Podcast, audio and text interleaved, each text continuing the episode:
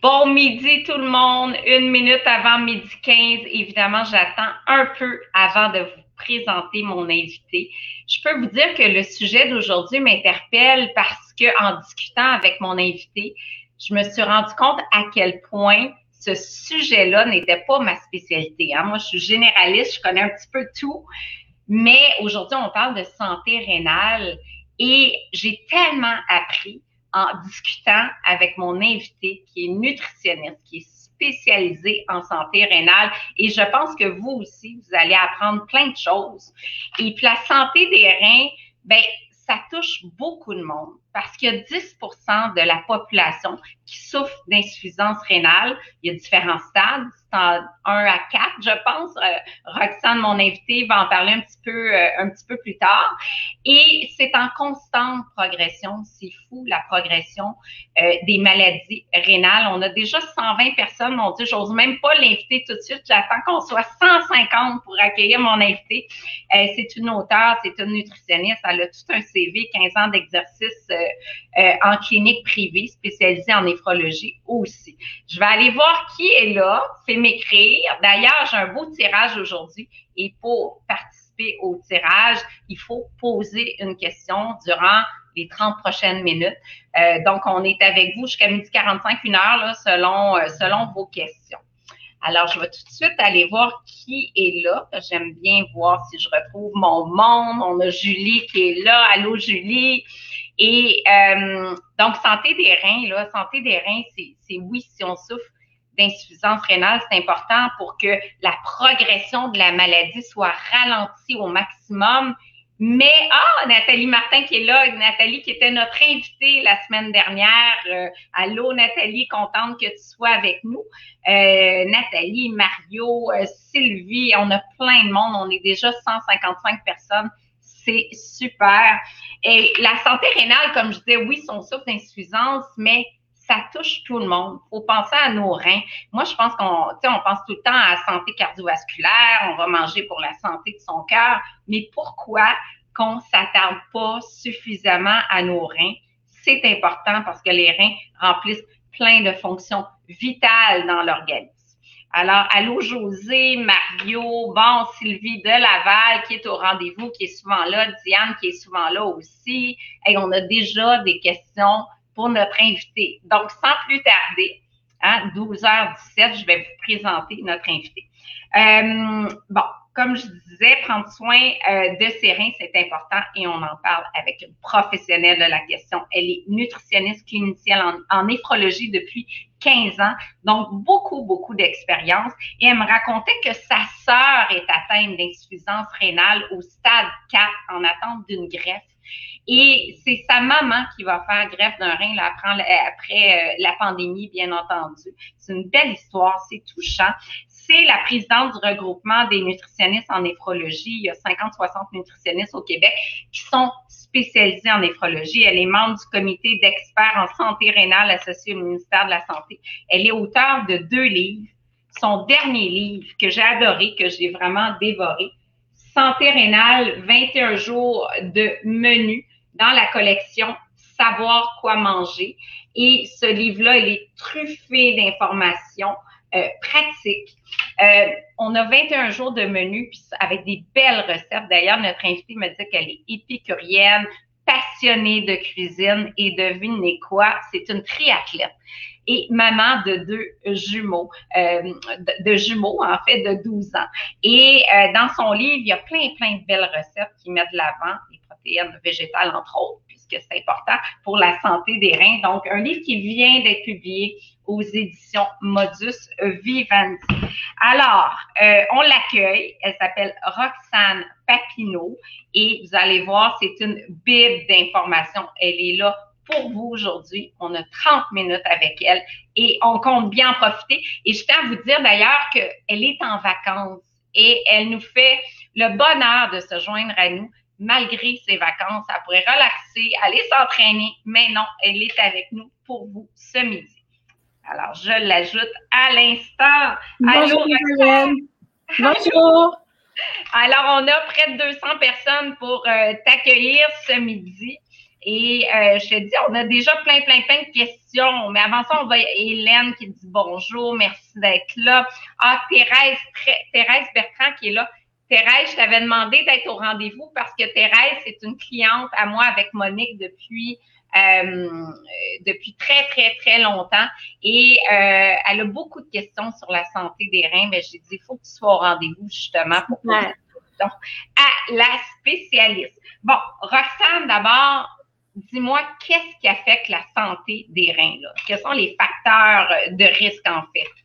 Bien, en fait, point de vue habitude de vie, point de vue, point de vue facteur de risque, on sait que les deux principales causes d'insuffisance rénale, c'est vraiment l'hypertension et le diabète. Donc, aussitôt qu'on a de l'hypertension, un diabète, ou une maladie cardiovasculaire, on est considéré à risque élevé de développer une insuffisance rénale. Point de vue plus beaucoup de monde parce que l'hypertension, c'est 22% des Canadiens. Le diabète, on parle de près de 880 000 Québécois. Exactement. Puis tu le disais tantôt, c'est une personne sur dix qui a déjà une insuffisance rénale, mais la majorité des gens l'ignorent parce que il y a des stades. En fait, il n'y en a pas quatre, il y en a cinq. Ah. Mais souvent, les gens apprennent qu'ils ont une insuffisance rénale quand ils sont rendus en bas de 60% de fonction rénale, donc en stade 3. Euh, puis, c'est vraiment les stades 1 et 2 qui passent inaperçus, mais... On n'a pas de symptômes, en fait. Non, aucun symptôme avant les stades avancés. Donc, euh, c'est pour ça que c'est un peu un sujet méconnu. Puis l'alimentation, ben, qu'on soit au stade 1 ou au stade 5 ou en dialyse, l'alimentation joue un rôle majeur pour préserver sa fonction rénale parce que tout ce qu'on boit, tout ce qu'on mange doit ultimement être filtré par les reins et ça a un impact là, au niveau de la fonction des reins. Bon, ben avant de nous parler des mosses en alimentation, comment on fait pour avoir un diagnostic au stade 1 euh, pour justement dire, il y a quelque chose qui se passe, je vais tout de suite mettre en place des comportements de santé qui vont m'aider à ralentir la progression jusqu'au stade 5, justement. Oui. En fait, euh, aller voir son médecin de famille au moins une fois par année, ça c'est important. Il y a deux façons d'évaluer de, de, la fonction rénale.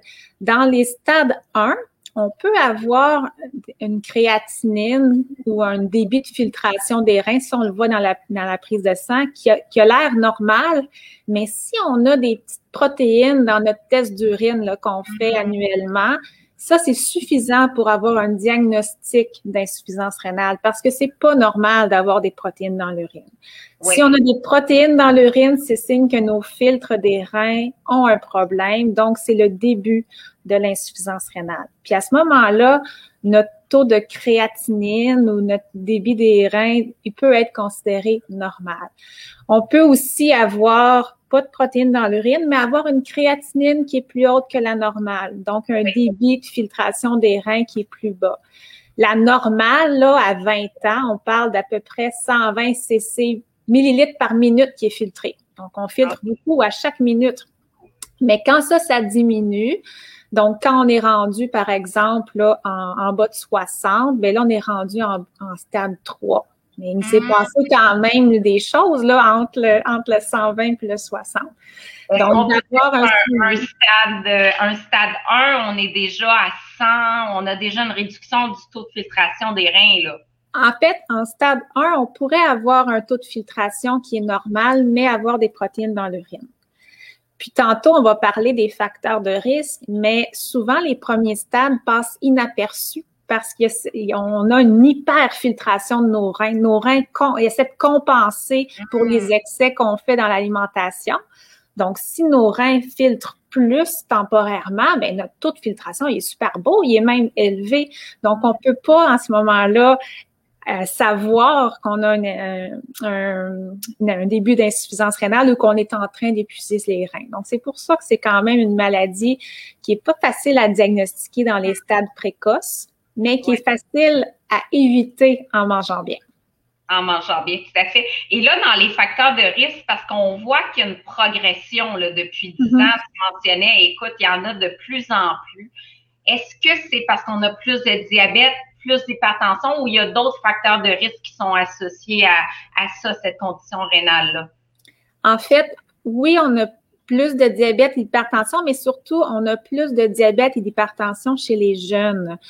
Donc, c'est sûr qu'il y a beaucoup de gens avec un diabète qui vont développer euh, des, des, dommages aux reins 10, 15, 20 ans après le début du diabète. Donc, si on commence à avoir un diabète à 60 ans, ben ça se peut que nos reins font, fonctionne moins bien à 75, 80 ans. Mais si on commence à faire du diabète ou de l'hypertension à 25 ans, 30 ans, c'est sûr que les complications, l'insuffisance rénale va arriver à un stade où on est encore très actif dans, dans la vie. Il y a aussi le surpoids, l'obésité. On sait que ça aussi, ça l'augmente euh, malheureusement dans les dernières années. Et même si on fait pas de diabète, ni d'hypertension, le simple fait d'avoir un, surpoids, une obésité a un impact sur les glomérules. Les glomérules, là, c'est les, les filtreurs des reins. Là, donc, ça, c'est sûr que c'est un facteur de risque aussi. Ça peut, est-ce que ça crée de l'inflammation au niveau des glomérules? Il y a beaucoup, beaucoup euh, d'inflammation qui est impliquée dans la maladie rénale, effectivement, que ce soit dû à l'obésité, à des mauvaises habitudes alimentaires ou d'autres maladies chroniques. Donc, effectivement, il y a un, mécanisme d'inflammation, de fibrose qui se fait vraiment au niveau du glomérule des reins. OK. Là, on a déjà des questions. On a, euh, euh, Cécile, est-ce que c'est héréditaire? En fait, il y a certaines maladies héréditaires qui causent de l'insuffisance rénale. Le meilleur exemple que je peux donner, c'est l'exemple, par exemple, de ma sœur qui a la maladie rénale polykystique, mm. qui est une maladie, comme elle dit, qui cause des kystes sur les reins. Et euh, à, force d'avoir des kystes, les reins grossissent et euh, deviennent moins capables de faire leur fonction. Donc, ces gens-là vont développer une insuffisance rénale souvent jeunes. Hmm. Donc, euh, on sait que dans certains cas, il peut y avoir des hypertensions qui sont héréditaires, des, des, maladies chroniques, mais de façon générale, c'est beaucoup lié aux habitudes de vie aux habitudes de vie, puis on va en parler euh, du moins de l'alimentation beaucoup. Euh, dans les questions, c'est drôle parce que c'est une des questions que j'avais pour toi aussi. Quelqu'un nous dit j'ai beaucoup de pierres aux reins, des lithiases rénales. Et euh, j'en ai eu beaucoup de questions. Là. Je, prends ta question, Cathy. Merci d'être au rendez-vous aussi. Euh, est-ce que c'est vrai que les femmes enceintes sont plus sujettes à avoir des calculs rénaux? En fait, je, les calculs rénaux peuvent être dus à plusieurs causes. Hein. Euh, dans la, plus, la cause la plus fréquente, c'est vraiment, bon, premièrement, quand le volume urinaire est trop bas. Donc, c'est sûr que si on est déshydraté, si on ne boit pas assez, mm notre urine va être très concentrée, donc le risque que le calcium précipite dans l'urine est beaucoup plus élevé. Donc, c'est sûr que si on est à risque de faire des pierres, soit parce qu'on a une malformation des reins, des reins qu'on dit des reins éponges où l'urine stagne, euh, ou si on on boit pas assez, qu'on est souvent déshydraté, on est plus à risque d'en faire. Mais il y a aussi l'alimentation qui joue pour beaucoup. Les principaux facteurs de risque de faire des pierres aux reins, c'est une mhm. alimentation riche en protéines animales, une alimentation déficiente en fruits et légumes, parce que euh, à ce moment-là, le pH de l'urine devient très acide. Puis les ah. pierres, la, la, grande majorité des calculs rénaux se forment quand l'urine est acide. Ça va précipiter.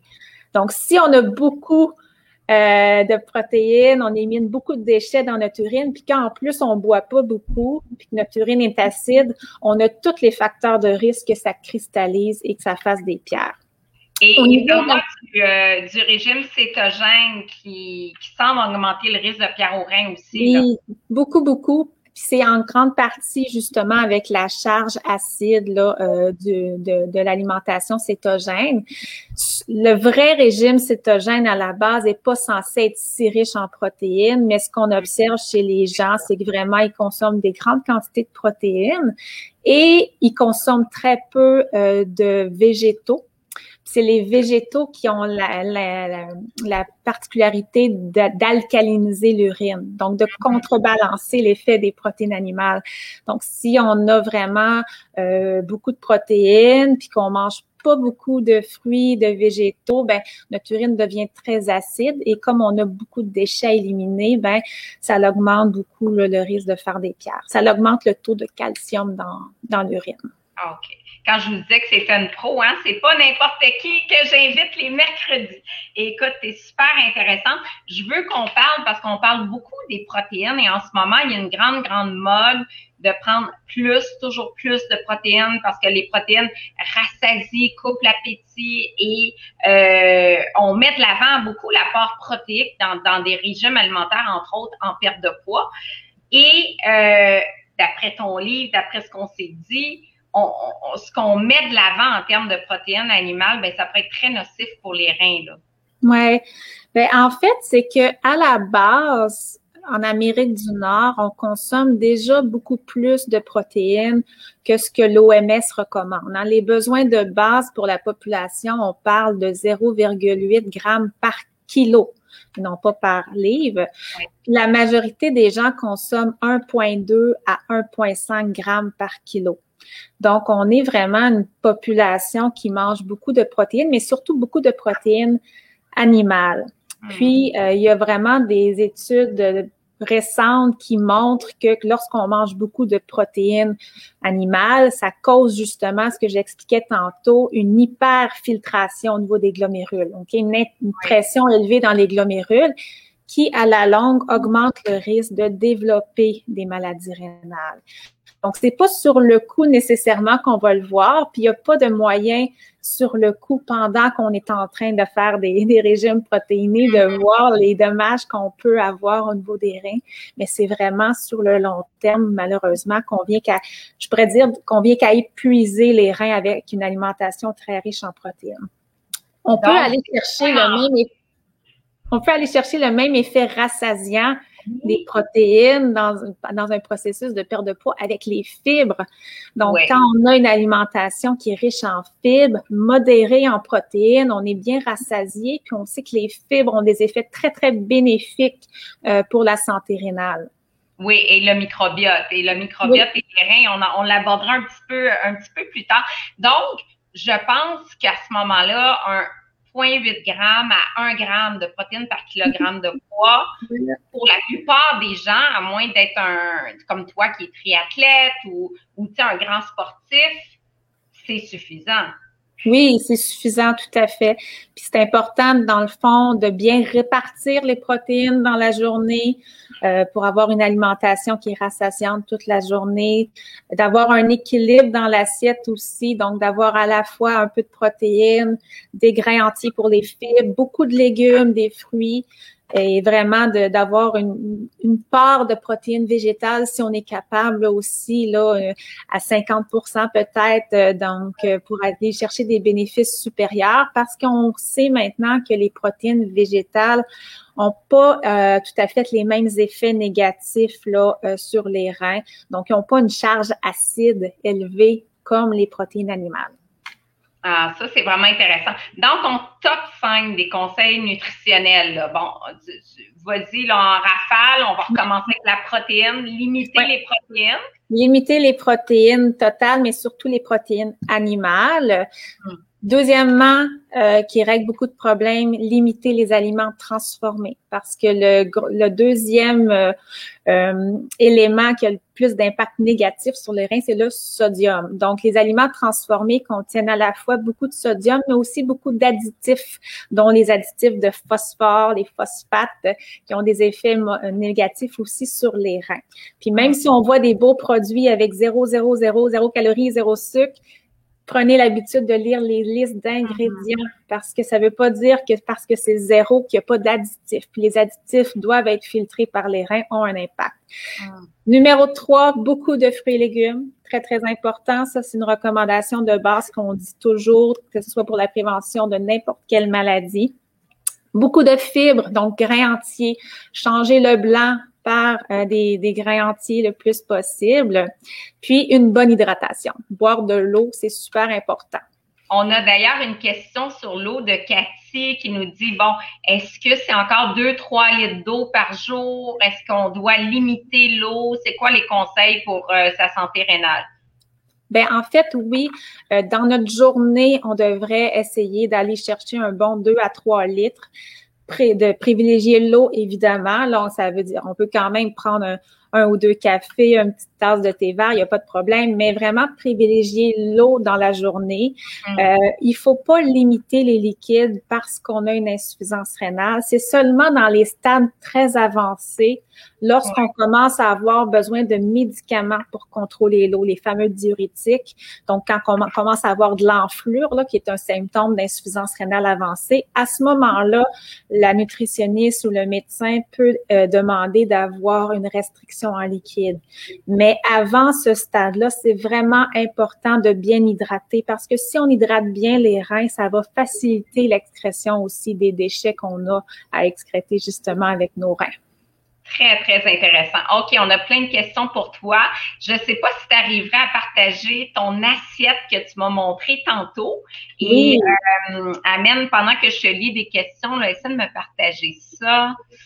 Euh, on, on a Diane qui nous demande s'il y a des meilleures tisanes pour les reins. En fait, la, tisane contribue à l'hydratation globale, du moins pour la plupart. Euh, tu sais, des tisanes détoxifiantes, marche pas, ça. Hein?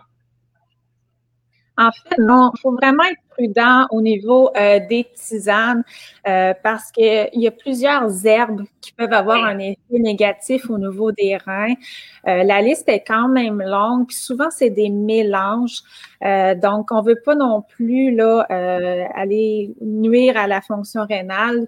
souvent, on connaît pas notre prédisposition aussi. Donc, moi, je recommande beaucoup plus des, des tisanes simples, des agrumes, des tisanes de fruits, même des infusions qu'on peut se faire avec du gingembre, des, du citron, euh, d'aller chercher des produits vraiment. Prenez le temps de regarder les ingrédients. Puis si vous avez des doutes, votre pharmacien peut aussi vous, vous, vous, donner des, des, recommandations sur certaines herbes médicinales, l'effet sur les reins.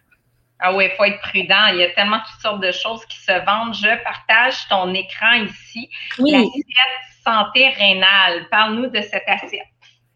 Ben en fait, moi j'aime bien avoir une approche qualitative plutôt que quantitative. J'aime pas les calculs. Je trouve que de, faire faire des calculs à mes patients, c'est ça, on perd le plaisir de manger. Donc, je vais vraiment avec les proportions dans l'assiette. Donc, si on veut avoir une bonne assiette pour la santé des reins, ben vous, allez voir à première vue que ça ressemble parfaitement à l'assiette du guide alimentaire canadien. Donc, ça veut dire quoi? La moitié de l'assiette de légumes. Donc, on ne devrait pas se demander quelle protéine on va cuisiner, on devrait se demander quels légumes on va cuisiner. la protéine devient l'accompagnement. Ouais. Euh, après ça, on va privilégier vraiment les grains entiers. Euh, donc, soit un riz brun, des pâtes à grains entiers, euh, euh, de l'orge, un pain de grains entier. Ou si on est pressé, ça peut être carrément des craquelins très riches en fibres, faibles en sodium, qui accompagnent le repas. Et au niveau de la protéine, lorsqu'on a une insuffisance rénale ou un risque de, développer une insuffisance rénale, c'est vraiment la protéine animale qu'on doit limiter. Donc, poisson, viande, volaille. Habituellement, on recommande de ne pas dépasser 100 grammes ou 3 onces par jour. Ça veut dire que pour les autres repas, on va chercher d'autres types de protéines. Ça peut être tout simplement du beurre d'arachide ou du beurre de noix comme au déjeuner, ou ça peut être des pois chiches, le tofu, les noix, ou même l'œuf qui est quand même moins condensé en protéines que euh, la viande. Donc, euh, si on suit cette proportion-là dans l'assiette, et évidemment, on complète le repas avec un fruit ou on le prend en collation si on n'a plus faim, on respecte sa faim. Donc, avec juste une image, on peut résumer là, vraiment ce qui est bon là, pour la santé des reins. Ah, super. J'essaie de mettre ta diapo numéro 2, mais je ne sais pas comment faire. Est-ce que tu le vois maintenant? Oui, ben je vois la. Ah, la pyramide, elle est là, oui. En fait, l'alimentation pour la santé des reins, euh, j'aurais pu mettre changer le titre de mon livre puis écrire santé cardiovasculaire, euh, diabète, hypertension.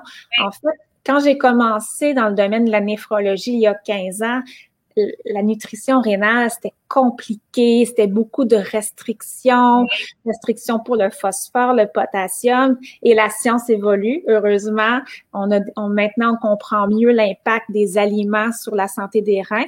Puis finalement, ce qui est recommandé dans le fond, c'est exactement le, même type d'alimentation que pour la santé globale, c'est-à-dire le régime méditerranéen, régime semi-végétarien, euh, dominance de protéines végétales. Donc, c'est vraiment un modèle alimentaire qui a fait ses preuves. il faut savoir que le régime méditerranéen, c'est pas juste l'alimentation, hein. ça inclut aussi le fait de cuisiner, de manger en famille, manger socialement. Bon, avec la pandémie, c'est un peu plus difficile, mais de faire de l'exercice. Donc, c'est un mode de vie qui, qui a des bénéfices là, pour euh, la santé rénale. Ah, absolument. Puis ce régime-là, moi, ça fait 30 ans que je le recommande. Puis c'est encore le régime Benoît Lamarche, euh, qui, est professeur à l'Université Laval, m'en parlait il y, a, quelques semaines lors d'un live comme ça, puis il disait c'est la meilleure approche alimentaire. Il y a beau avoir toutes sortes de propositions maintenant sur le marché, euh, le cétogène, le jeûne intermittent, on retourne toujours à cette base-là, toujours, toujours. Je suis bien euh, d'accord. Oui, et on a une question justement de Thérèse ici. J'ai euh, une maladie membraneuse au rein, ça je connais pas du tout, mais tu es la spécialiste, je te laisse lire la, question. Je vais revenir. Euh, j'ai une maladie membraneuse au rein depuis décembre 2020. Je dois passer une biopsie. Protéines dans l'urine au début à 4 sont rendues à 1,7. Je ne sais pas trop quoi manger. Je ne fais pas de diabète, mais j'ai toujours été sur le bord. Ben, c'est exactement ça, Thérèse. Euh, dans le fond, les protéines dans l'urine, c'est suffisant pour avoir un diagnostic d'insuffisance rénale. Donc, c'est d'adopter une alimentation normaux protéique. Donc, j'aime pas ça dire faible en protéines parce que finalement, c'est exactement de revenir aux besoins de base. Surveiller beaucoup, beaucoup le sodium. Donc, le sodium, c'est ce que je trouve le plus facile à surveiller parce que le sodium est obligatoire hein, sur les tableaux de valeur nutritive depuis plus de 10 ans. Donc, on peut facilement savoir si un aliment est faible en sodium ou pas. Se méfier des allégations 30% moins de sel ça veut rien dire parce que si on est à 1000 de sodium puis on a 30% moins de sel, c'est quand même 700 mg de sodium. Puis la part maximale tolérable pour tous les Canadiens, pas seulement les gens qui ont des problèmes de rein, c'est 2300 mg. Donc, moi, ce que je donne toujours comme recommandation, lorsqu'on mm-hmm. achète, par exemple, une céréale, un fromage, une vinaigrette, c'est toujours de choisir en bas de 140 mg par portion. Ça, c'est ce qu'on appelle un aliment qui est faible en sodium.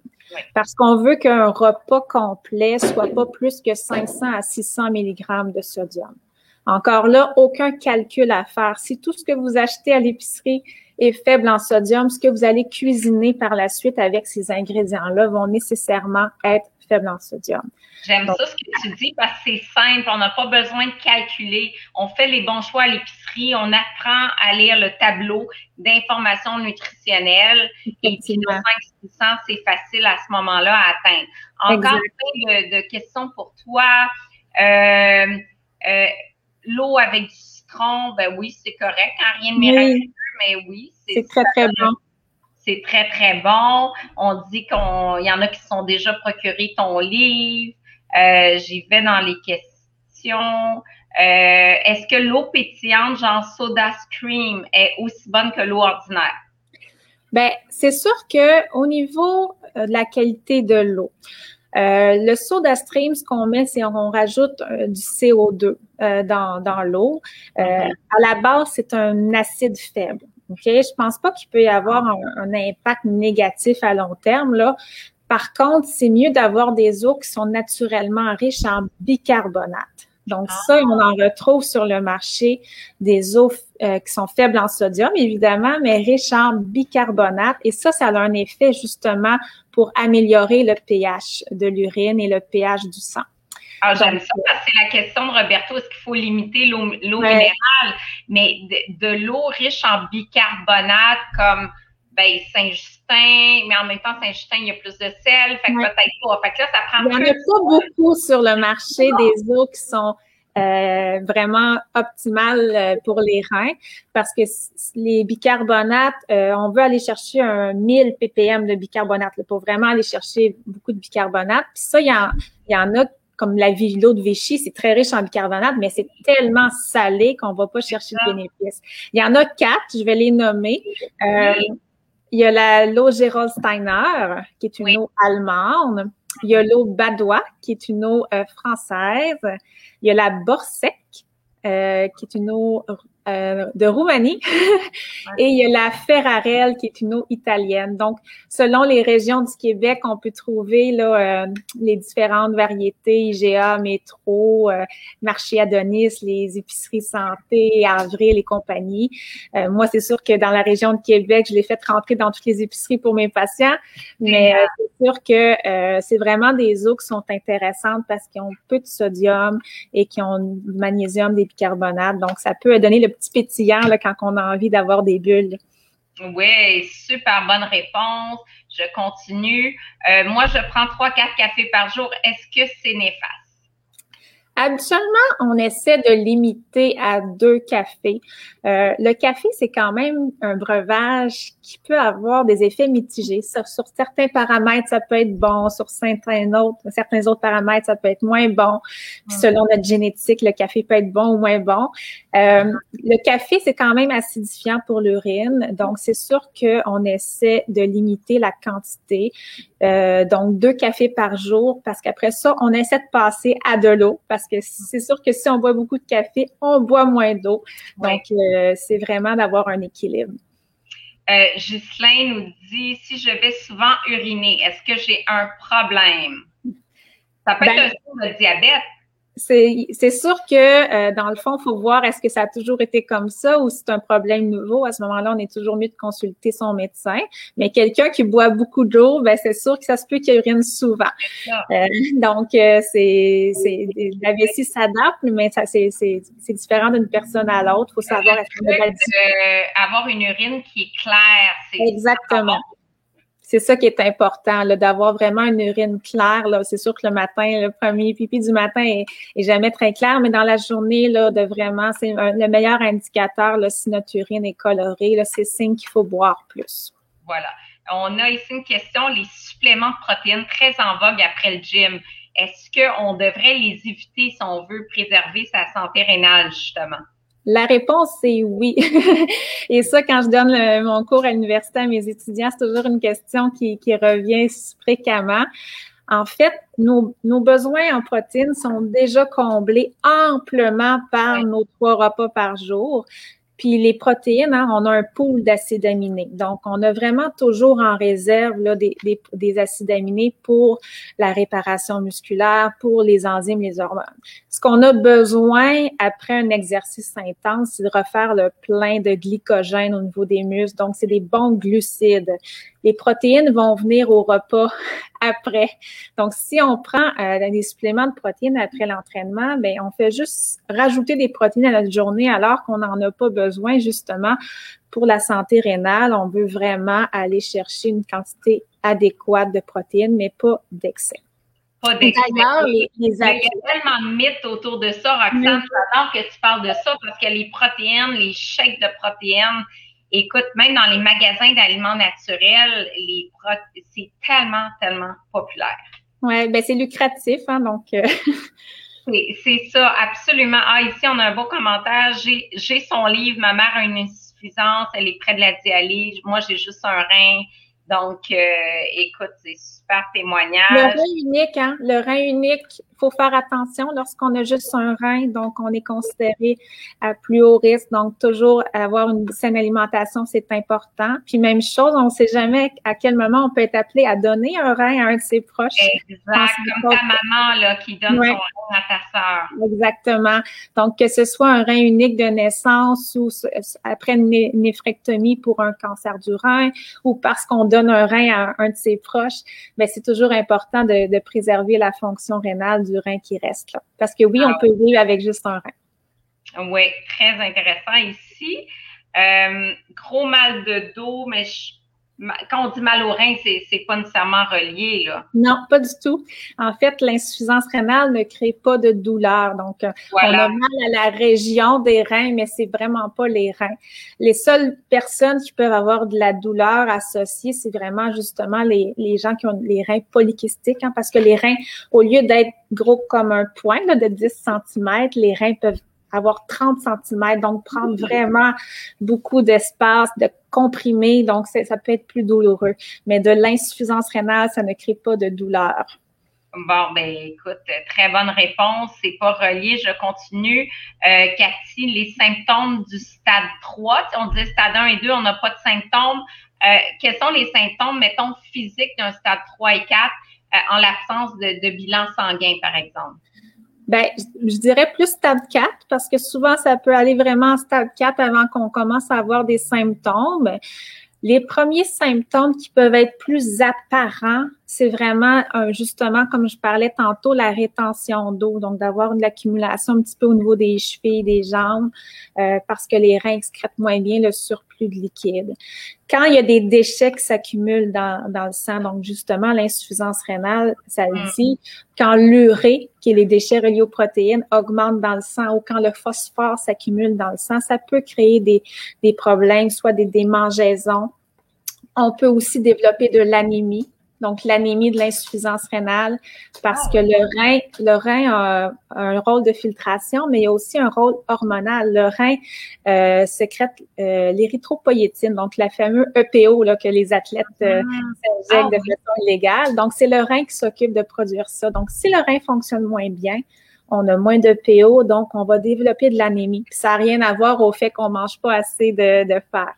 Euh, le rein va aussi activer la vitamine D. Donc, à ce moment-là, on peut avoir un déficit euh, en vitamine D active, avoir un des problèmes de santé osseuse, plus de risque de fracture. Donc, c'est tous des petits mm. problèmes insidieux qui sont pas si apparents euh, que ça. Euh, souvent, ben c'est on, on, fait le lien par la suite lorsqu'on a un diagnostic d'insuffisance rénale, mais effectivement, c'est des petits, c'est des petits effets secondaires. on a plus de 200 personnes depuis le début. Euh, ça, je trouve ça intéressant. Prenez soin de vous. Un conjoint en dialyse, maintenant un beau-père en dialyse, faites attention. Je pense que, tu sais, le rein, on y accorde trop peu d'importance et on voit avec toi aujourd'hui à quel point l'alimentation joue un rôle clé pour optimiser ses fonctions rénales et, penser long terme. Oui. C'est ça, il faut penser long terme dans 30 ans. Moi, je veux des reins qui fonctionnent. Qu'est-ce que je mets dans mon assiette aujourd'hui? Exactement. Euh, avoir des reins en santé. Euh, je continue très intéressant, que des bons commentaires. Je regarde si j'ai répondu à tout le monde. N'oubliez pas qu'il y a un tirage qui s'en vient. Euh, ici, mon fils a une opération au rein il y a 10 ans. Euh, jamais. Ah. Hmm. Oui, effectivement, lorsque lorsqu'on a un rein qui, a eu des problématiques au niveau physique, des, blocages rénaux, on est plus à risque d'avoir une insuffisance rénale. Donc, il faut faire attention. Lorsqu'on fait des pierres au rein à répétition aussi, ça crée des micro-dommages. On est plus à risque d'avoir de, de l'insuffisance rénale à, plus long terme. Donc, ce que je dis toujours, on est dans, dans le contexte de protection rénale. Donc, juste bien manger, faire attention au sel, manger beaucoup de fruits et légumes c'est pas sorcier, mais ça peut faire la différence. Moi, j'ai eu une pyélonéphrite il y a au moins 30 ans. Est-ce que ça, c'est mon rein reste endommagé suite à un épisode de. Bien, suite à un épisode, pas nécessairement. C'est plus mm-hmm. quand à répétition. Puis il y, a une grande variété d'une personne à l'autre. Certaines personnes vont faire une insuffisance rénale aiguë à cause d'une infection à cause d'une hospitalisation, puis ils vont garder des séquelles alors que d'autres en garderont pas. Donc ça, c'est très difficile à prévoir. Euh, Sylvie, euh, quand on m'a enlevé un rein, on ne m'a jamais parlé de régime alimentaire. Vous étiez sûrement pas dans l'équipe de Roxane à l'Institut universitaire de cardiologie de Québec parce qu'elle serait allée vous visiter pour vous parler de nutrition. Euh, devrais-je suivre les suggestions du livre? Je, tellement, mais je te laisse poursuivre. Ben oui, vraiment. Donc, 77, euh, le débit de 77, dans le fond, là, c'est un petit peu d'insuffisance rénale. Donc oui, on fait attention aux protéines, aux sels, on, on met la qualité dans l'assiette non transformée. Donc euh, effectivement, là, on est encore là dans de la protection rénale. J'ai une question, je sais pas si tu peux répondre. Moi, euh, j'ai pas assez de connaissances là-dessus sur le collagène en supplément. Parce que collagène, c'est une protéine. Ouais. Ben, c'est toujours une côté quantité, là. Donc, c'est sûr qu'on ne le recommande pas du tout chez nos patients, nous, qui ont une insuffisance rénale. Est-ce que ça peut, à long terme, chez quelqu'un qui n'a pas d'insuffisance rénale? On n'a pas d'études, là. Euh, donc, c'est sûr que si on a une, fragilité au niveau des reins, c'est pas un supplément qui est, qui est, qui est recommandé. Ça, j'aime beaucoup parce qu'une chirurgie bariatrique, tu me disais que ça élève les risques de, de pense. Oui, en fait, la chirurgie bariatrique peut avoir des effets très positifs à cause de la perte de poids, euh, justement la diminution de la pression sur les mm-hmm. reins, puis tout ça. Il faut simplement faire attention au risque de pierre au rein qui est vraiment très élevé, mais ça dépend du type de chirurgie bariatrique. Lorsqu'on fait seulement réduire l'estomac, il n'y a pas de malabsorption. Hein. C'est juste une réduction des apports. Il y a moins de risque de faire des pierres au rein. Par contre, lorsqu'on a une malabsorption, des chirurgies plus complexes, ben là, dans le fond, on est très, très, très haut risque d'avoir des pierres au rein. Donc, il faut faire attention. Mais effectivement, la chirurgie bariatrique, des fois, permet de corriger le diabète, permet de corriger l'hypertension, en plus de la perte de poids. Donc, pour des patients là, qui ont des protéinuries ou qui ont des, des, des, problématiques rénales, ça peut aider. Ça peut aider. OK. Euh, le vin, la bière, euh, est-ce qu'il y a des contre-indications? En quantité normale, non, il n'y a pas de contre-indications. C'est les mêmes recommandations que éduc-alcool. Euh, où ça peut causer problème, par exemple, c'est vraiment quand on prend des grandes quantités. Pour nos patients, mais ben, c'est sûr qu'il y a des phosphates ajoutés comme additifs euh, dans la bière, dans le vin, dans la fabrication. Donc, quelqu'un qui en prendrait des grandes quantités, ça pourrait débalancer au niveau des, prises de sang. mais la consommation normale, c'est pas du tout contre-indiqué. Parfait. Euh, plein de merci, très éducatif. Euh, j'ai une question sur la vitamine D. Fait une absorption. Elle a le syndrome de Fanconi, je sais pas tu connais. Moi, je ne connais pas. Mm-hmm. Donc, euh, peu d'absorption de vitamine D. Est-ce qu'il y a une façon d'augmenter l'absorption de vitamine D? C'est pas la réponse, c'est pas tant relié à la santé rénale. Ben, en fait, c'est sûr que au niveau de la vitamine D, il faut savoir que nous, on, on, qualifie l'axe phosphocalcique parce que c'est pas juste la vitamine D, il y a le calcium, le phosphore, la vitamine D, la parathormone qui sont impliquées. Et c'est en dosant les quatre qu'on est capable de vraiment décider quel type de vitamine D on va donner aux patients. Donc, on peut donner de la vitamine D qui est plus active que ce qu'on trouve sur les tablettes dans certains cas. Ah. Mais de prendre des grosses doses de vitamine D quand on ne sait pas si on en a besoin, c'est pas nécessairement bon pour la santé parce que ça va augmenter l'absorption du calcium qui peut se déposer au niveau de l'urine. Donc, la vitamine D. Si on en a besoin, on en prend les doses recommandées par le médecin. On évite les excès de vitamine D. Puis si on a vraiment un problème associé à la vitamine D, ben, l'équipe euh, médicale va vraiment décider quel supplément peut être donné super, on a tellement de questions pour toi. Là. Juste euh, donner le commentaire de Marie-Josée, la nutritionniste est vraiment intéressante, grande connaissance globale. Ben, et, c'est pour ça qu'elle est invitée, elle est tellement bonne. Je l'ai interrogée sur son livre pour faire un article dans le Journal de Montréal. Là, j'ai dit, faut que tu viennes en ondes parce que tu as trop de connaissances, puis c'est un sujet qu'on aborde trop peu. Euh, bon, plein de merci pour ta présence. Est-ce qu'on peut revoir en rediffusion? Absolument en permanence sur ma page Facebook officielle, mais maintenant, tous les lives sont sur mon site isabelluot.com, donc tout ce qui est syndrome de l'intestin irritable, tout, tout ce qu'on a couvert comme sujet là, depuis janvier, c'est sur le site en permanence. Euh, bon, moi, je pense que ça va pour les questions parce qu'on a plein, plein, mais on a pas mal fait tour. Il est déjà 13 heures. Déjà, tu es très généreuse de nous donner 7 heures euh, durant tes vacances.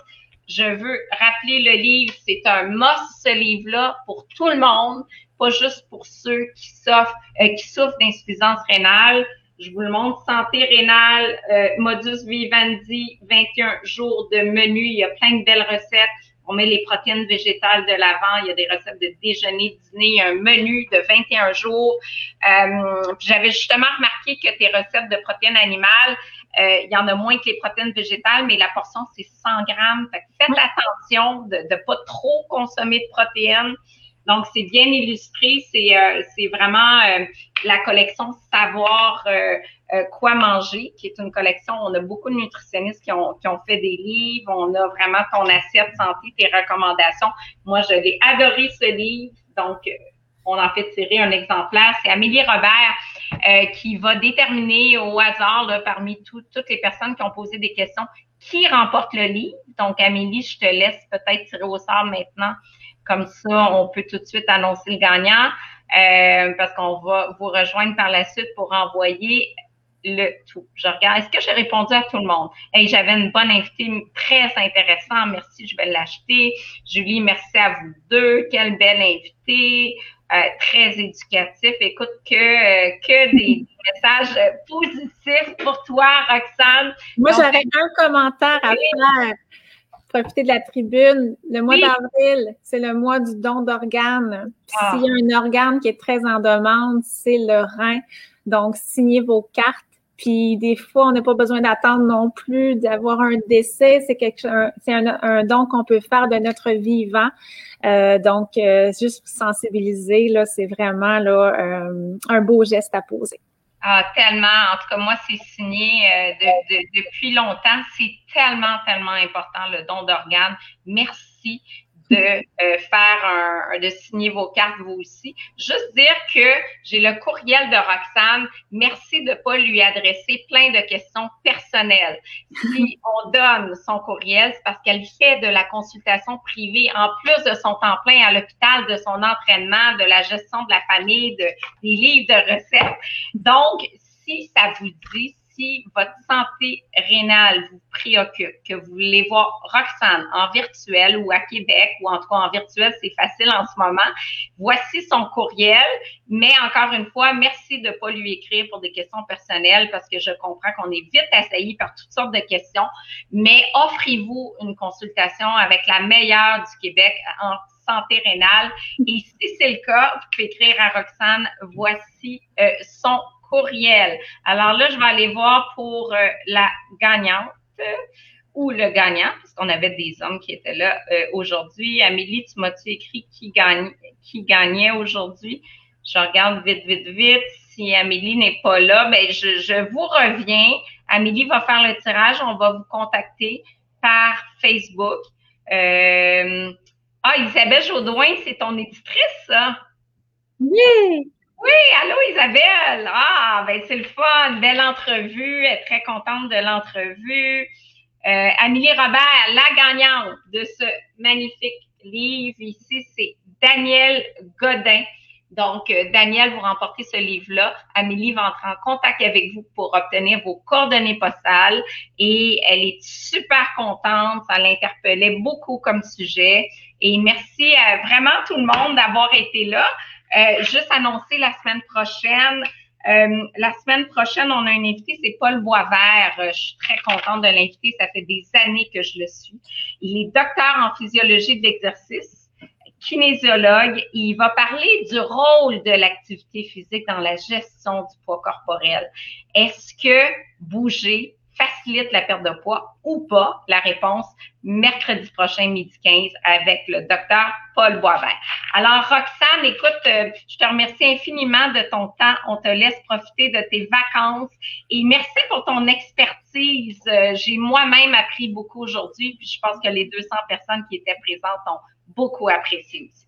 Mais tant mieux si on peut en parler plus, euh, puis d'arrêter de faire de la maladie rénale un tabou parce que ça touche beaucoup de gens, donc il euh, ne faut pas avoir peur d'en parler, mais surtout de, préserver sa fonction rénale.